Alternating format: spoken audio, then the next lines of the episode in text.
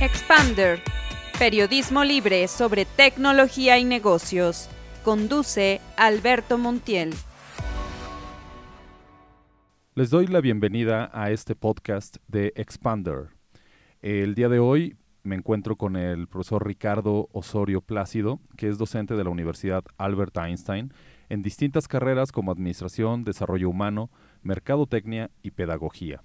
Y el día de hoy eh, vamos a platicar con él sobre un tema que nos parece muy importante abordar, que en el ámbito de las empresas hoy día pues ya está sonando mucho, lo estamos viendo cada vez más frecuentemente y me refiero al tema de los salarios emocionales.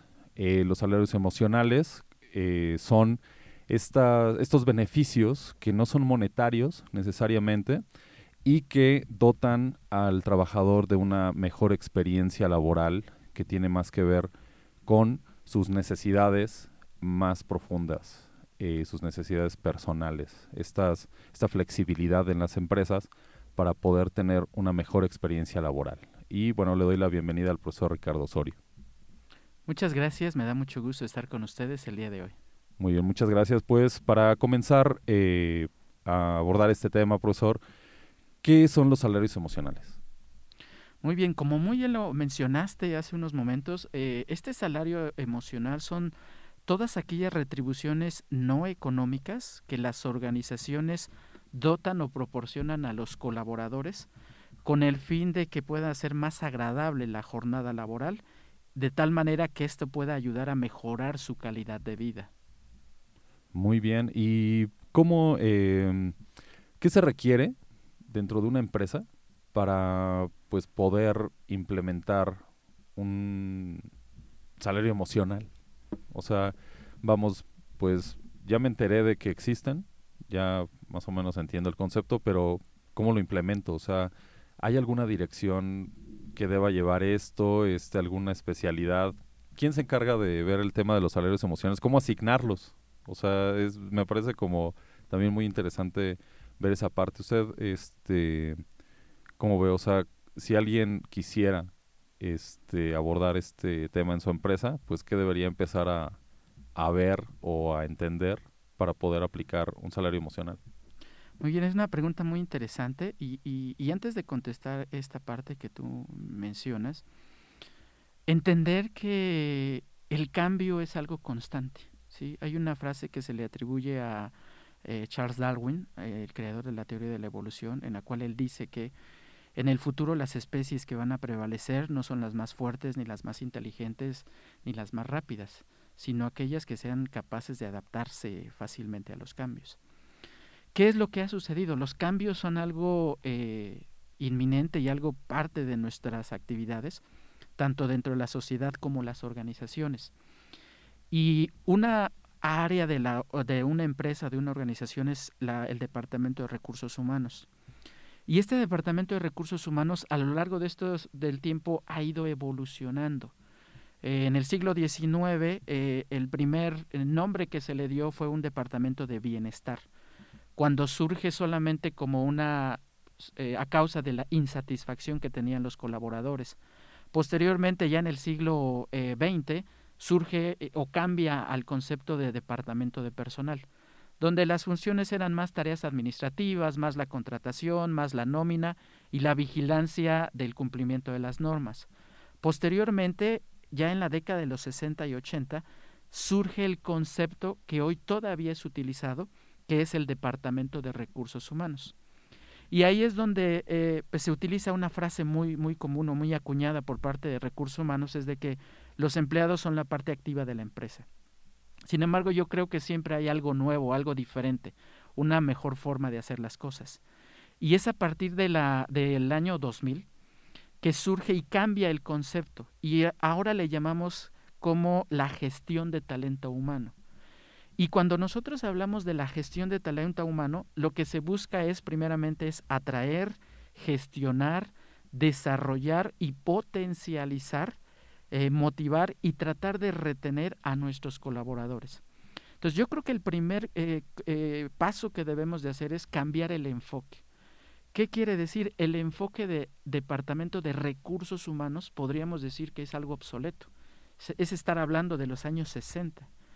Eh, e, el concepto hoy en día es la gestión de talento humano, en donde ya no veo, a, de hecho ya no hablamos de trabajador, ya hablamos de colaboradores, algunas organizaciones les llaman asociados, entonces es cambiar el enfoque.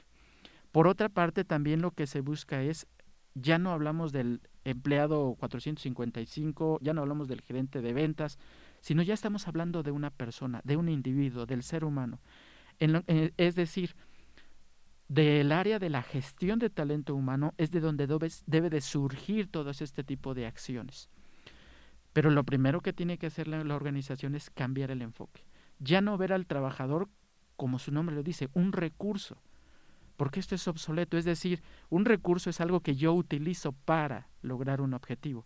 Y cuando las organizaciones tienen ese concepto, eh, su productividad es una productividad mediana. Cuando yo entonces cambio el enfoque y veo a mi colaborador, veo a mi asociado como parte fundamental de la organización, como la parte medular, es entonces donde yo emprendo acciones como lo que tienen que ver con estos salarios emocionales.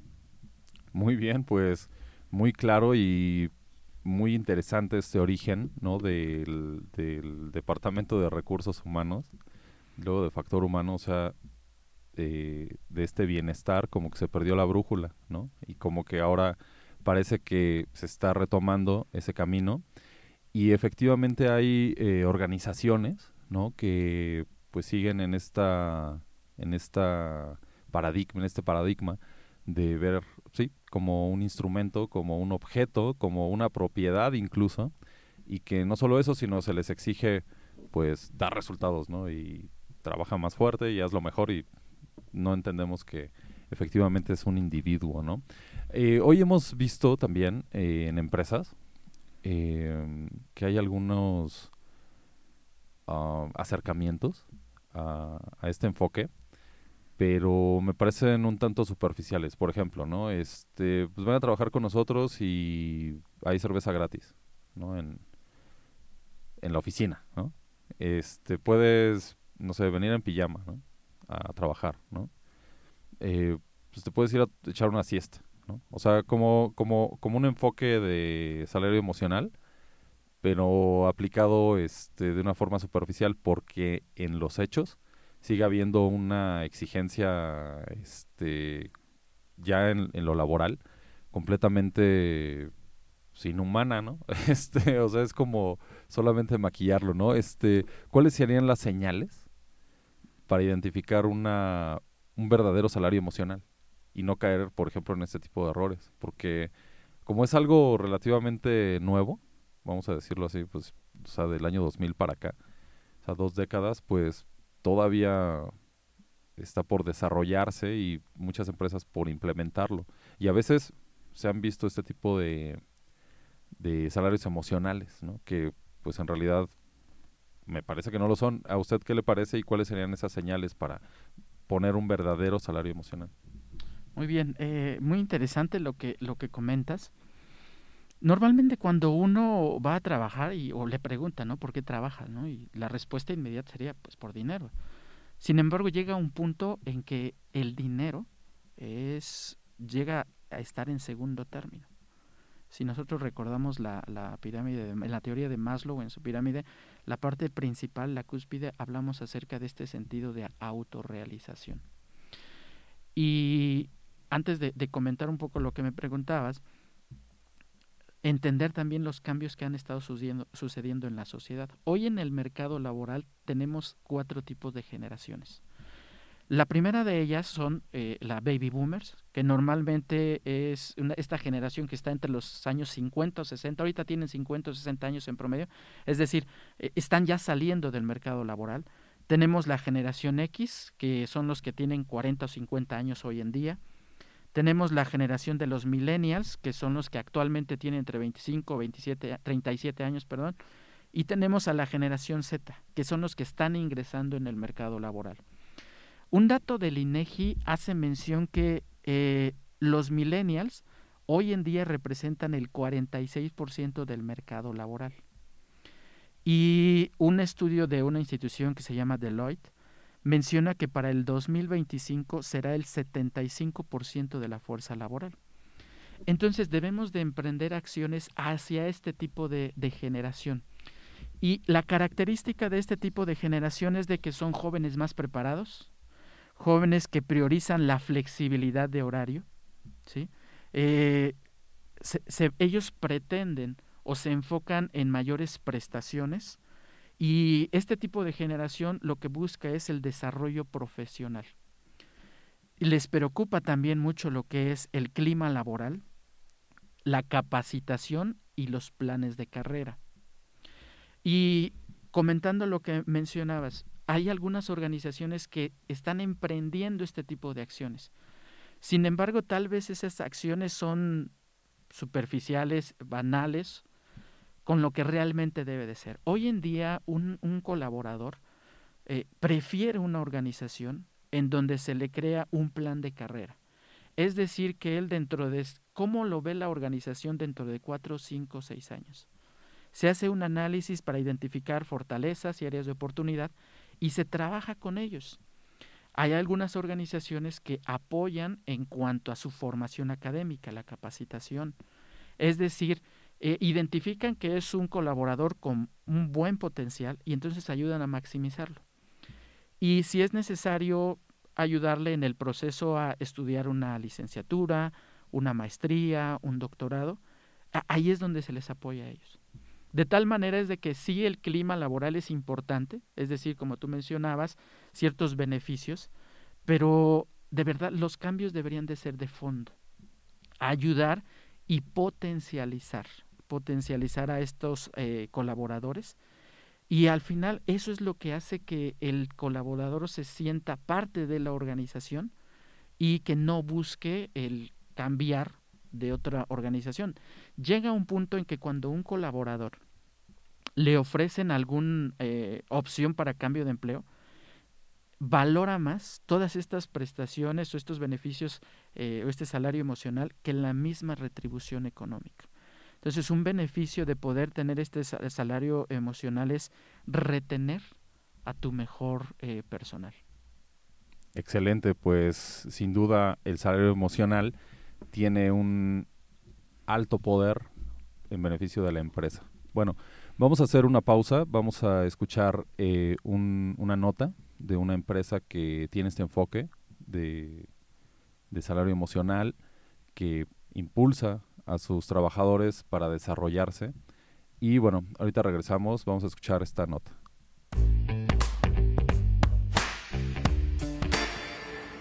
Un valor emocional no se mide en función al dinero sino a su consideración a las necesidades emocionales más profundas de los empleados en una empresa, que se traduce en una mejor calidad de vida. Christopher Serrato, CEO de Inmediatum, ha sido testigo de los resultados del valor emocional en su empresa. Y creo que se vuelve bien importante que las, personas encontremos en lo que trabajamos eh, dignidad, ¿no? Eh, trabajamos por buscar esa, dignidad propia y que estamos contribuyendo a, a algo, ¿no? Y, a cambio estamos percibiendo también algo que no necesariamente va a ser dinero. Inmediatum, si bien ofrecemos eh, salarios por encima de la media, ¿no? En, todos los lugares donde estamos, eh, porque creemos que eso es algo eh, importante, que se cubran necesidades esenciales, pero eso no es todo lo que la, como personas necesitamos. Esa parte de, del burnout que estás trabajando todos los fines de semana y que no dejas de trabajar, en realidad eso no es algo que nosotros aplaudamos ¿no? a ninguno de nuestros colaboradores. Porque eventualmente eh, lo que necesitas es una mente fresca, una mente creativa. Una de sus estrategias es un programa que se denomina Wellness, que se traduce como bienestar. En el cual pues, nos preocupamos porque eh, cada vez podamos eh, tener mejor salud entre todos la, colaboración de todos nuestros colaboradores, mejor salud en, temas este, eh, emocionales, mejor salud en, temas este, físicos, el hacer ejercicio, activarse, y no, se trata de, que se forman todos atletas de alto rendimiento, ¿no? Simplemente es el hecho de, poderse activar, ¿no? a, que prevenir enfermedades, y no nada más en, la parte de, de su bienestar físico, sino obviamente en, un, en un esquema de trabajo que, que sea sano, ¿no? ¿Y, a qué me refiero con esto? No es tanto de poner la, la mesa de ping pong para que te distraigas, sino yo lo llevaría más bien en un hecho en el que pueda ser escuchado, ¿no? que no, no, haya ningún problema ni censura en decir al que es tu, tu, líder, tu jefe inmediato y decirle, creo que lo estás haciendo mal, ¿no? Y que eh, lejos de, de, hacer oídos sordos o, reprimir de que eh, esto no funciona así, aquí no, no, no, ejercemos ese tema del poder vertical, sino es simplemente de que, oye, oye, ¿por, porque sabe, ¿qué quieres que podría hacerlo mejor, no? Porque al final del día nuestra forma de liderazgo va más enfocada a cómo funcionan las manadas de, los lobos. ¿no? El, líder no es el que va hasta adelante, sino el, líder es el que va hasta atrás cuidando a los ancianos y a los, más, eh, a los cachorros más inexpertos. ¿no? Y se va a asegurar de que la manada se mantenga en, grupo y, y, vaya avanzando como manada, porque como manada es como pueden prosperar, no en individual. El valor emocional es una fórmula ganar-ganar que genera satisfacción para el trabajador y desarrollo para la empresa.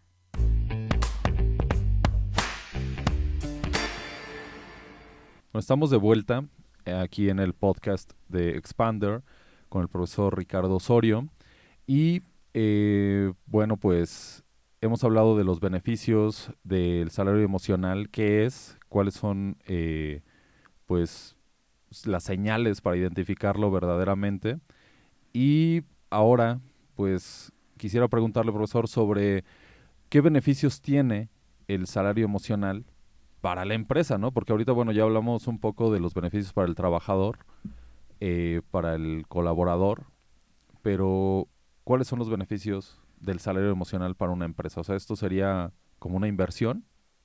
¿O, o qué hay detrás del salario emocional para la empresa? Muy bien, eh, me agrada, utilizaste la palabra correcta, adecuada. Eh, cuando hablamos de salario emocional es hablar de inversión. Y cuando nosotros invertimos en el personal, nos va a tener una mayor eh, retribución. Todas las organizaciones lo que buscan es una mayor productividad. Y, y esto es una, un, ah, un, elemento en donde podemos lograr esta productividad. Un estudio de una organización que se llama Deloitte eh, y eh, mencionó esto o mostró estos datos en la cual dice que los empleados que son felices son 300% más innovadores. Entonces, hoy en día lo que buscamos es la innovación. Entonces, si yo como organización, y me gustó este concepto, eh, busco que mi empleado sea feliz, lograremos la innovación. ¿sí? y mencionábamos, hay, hay un video de un este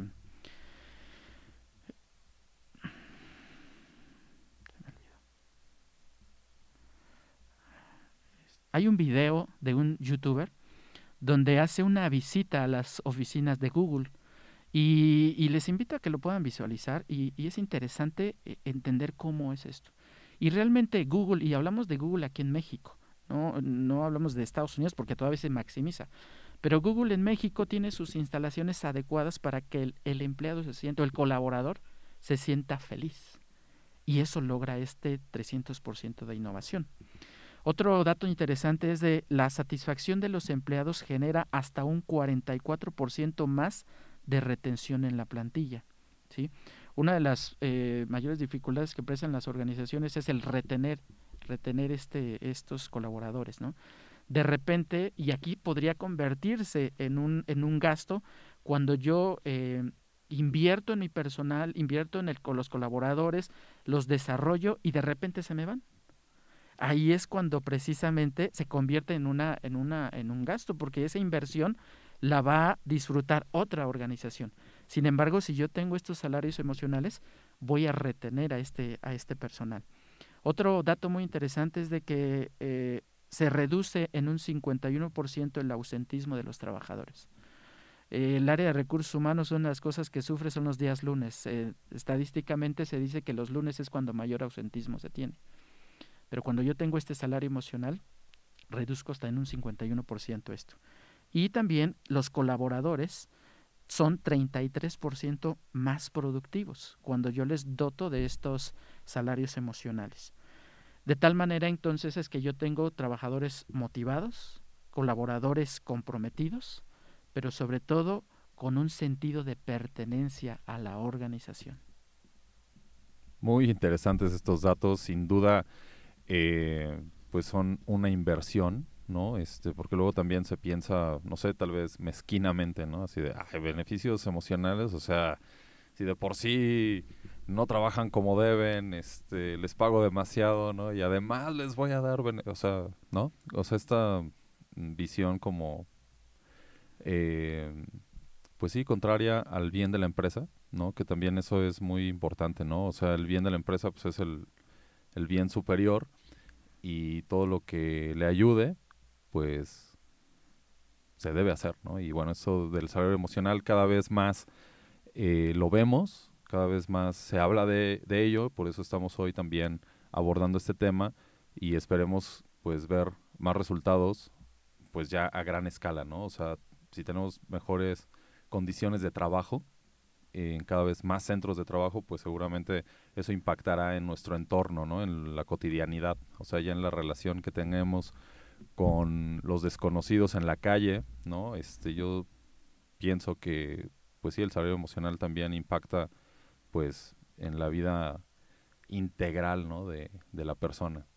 Eh, pues le agradezco mucho, eh, profesor Ricardo Osorio, si tiene algo más que agregar.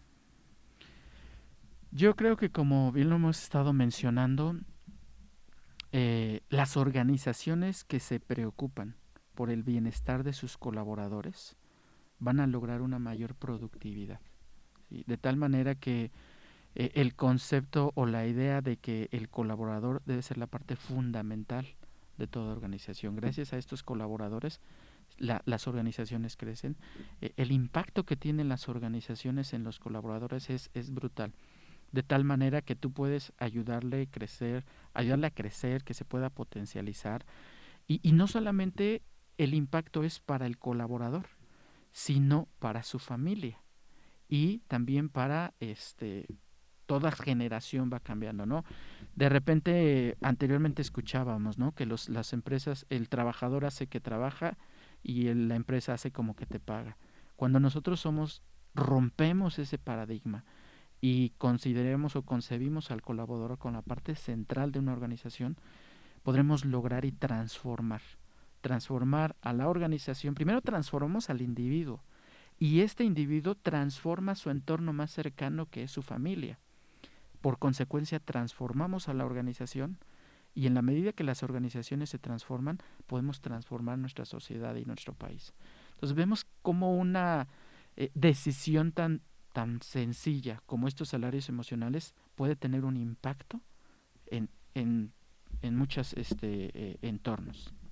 Excelente, pues con este mensaje nos despedimos. Eh, les agradecemos a todos su atención, al profesor Ricardo Osorio también por toda esta información que nos ha compartido y los invitamos a ver todos los contenidos de Expander en expander.tech y en las redes sociales. Eh, mi nombre es Alberto Montiel y muchas gracias por escucharnos. Hasta luego. Síguenos en nuestras redes sociales y consulta todos nuestros contenidos en www.expander.tech.